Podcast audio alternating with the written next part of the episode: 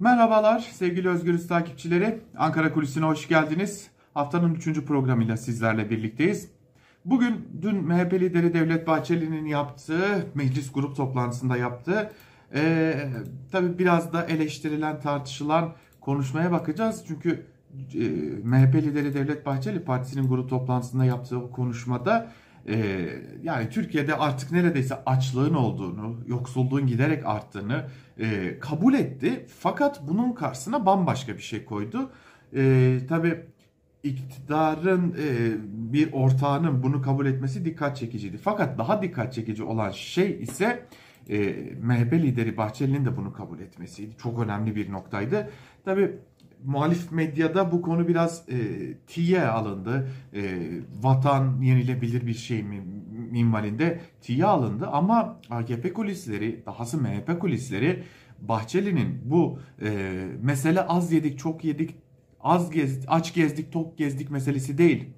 Ve fiyat artışları, zamlar, hayat pahalılığı hepsi gelip geçici. Mesele vatan e, çıkışının arka planını konuşur durumdalar ve arka planda konuşulanlar öyle çok da tiye alınacak ya da MHP lideri Devlet Bahçeli'nin daha önce de muhalefet tarafından esprili bir şekilde dillerine doladıkları o açıklamalarının pek de benzeri değil. Aslında MHP lideri Devlet Bahçeli iktidarın ya da Cumhur İttifakı'nın önümüzdeki dönemdeki politikalarına dair önemli bir işaret veriyor. Bugünlerde AKP kulislerinde ve dahi MHP kulislerinde İçişleri Bakanı Süleyman Soylu'nun e, biliyorsunuz çok sık bir şekilde Sedat Peker'in açıklamalarıyla başlayan ve bugüne kadar gelen süreçte özellikle de e, son döneme baktığımızda e, şurada e, şunu işaret etmekte fayda var. Furkan Vakfı'na yönelik polis müdahalesiyle birlikte görevden ha alındı ha alınacak görevden alınacaktı da e, yine İçişleri Bakanlığı'na Devlet Bahçeli sahip çıktı biçimde tartışmalar vardı.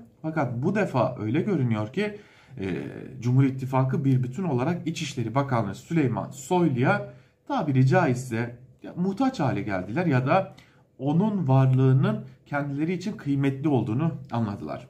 Neden mi? AKP kulislerinde konuşulan bazı bilgiler var ki bu bilgiler MHP'li bir milletvekilinin CHP'li bir vekil ile sohbetinden de dışarıya yansımış gibi görünüyor. Tabi e, MHP'li vekil ne kadarını yansıttı o ayrı bir tartışma konusu. Fakat AKP'den ve MHP'den e, edinilen o bilgiler çok çarpıcı. E, özellikle Hazine ve Maliye Bakanı Nurettin Nebati'nin sabır öğütlemesi yine Cumhurbaşkanı Erdoğan'ın sabır telkininde bulunması, Devlet Bahçeli'nin sabır telkininde bulunmasının ardında bizi yaz aylarının sonunda bekleyen daha ciddi sıkıntıların olduğuna dair bazı işaretler bulunuyor. AKP özellikle de e, yaz aylarının sonundan itibaren gıda tedarik zincirinde ciddi sorunlar yaşanabileceği endişesini taşıyor. Hem Rusya ve Ukrayna arasında devam eden savaşın e, çeşitli temel gıda ürünlerine ulaşımını daha da zorlaştırmasını bekliyor iktidar ve hem de fiyat artışlarının bir biçimde önlenemeyecek pozisyona gelmesine kendisi de kesin gözüyle bakıyor. Ve işte tam da bu nedenden ötürü AKP iktidarı yaz aylarının sonundan itibaren bir noktada çekince yaşıyor. O çekincenin adı ise şiddetli protestolar ve toplumun bir bütün olarak öfkesini birbirine yöneltmesi, toplumsal bir patlamanın yaşanması.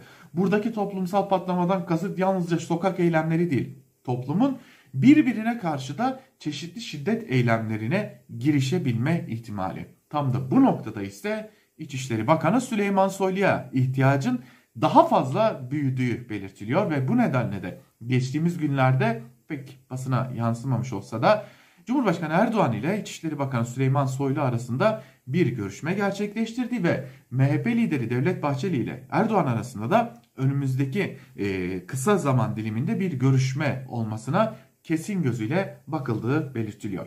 Yani bizi MHP lideri Devlet Bahçeli'nin açıklamalarından anlaşıldığı ve bu sıralarda kulislere düşen bilgilere göre bizi gerçekten de gıda konusunda, gıdaya erişim konusunda, olsa bile erişim konusunda ciddi ve sıkıntılı günler bekliyor. AKP de MHP de bunun farkında.